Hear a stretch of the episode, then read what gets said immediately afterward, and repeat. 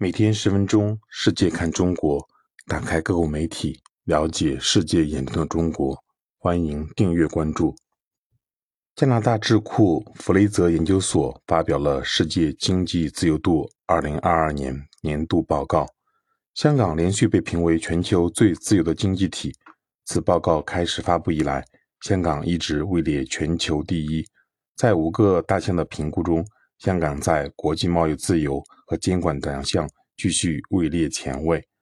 香港政府对此表示欢迎。发言人表示，政府一直致力于优化营商环境，提高市场效率和配套，让经济有着更好的灵活性和韧性。政府在维系高效、自由开放和公平营商环境方面的努力再次获得肯定。香港政府表示，香港国安法实施超过两年。众多数据都在表明，社会恢复稳定，投资者的信心得以进一步巩固。例如，香港的资产和财富管理业务总值于去年底达到三十五点五万亿港元，较二零一九年年底增长超过两成。今年三月公布的最新一期全球金融中心指数报告中指出，香港作为全球领先的金融中心的地位和实力再次获得肯定。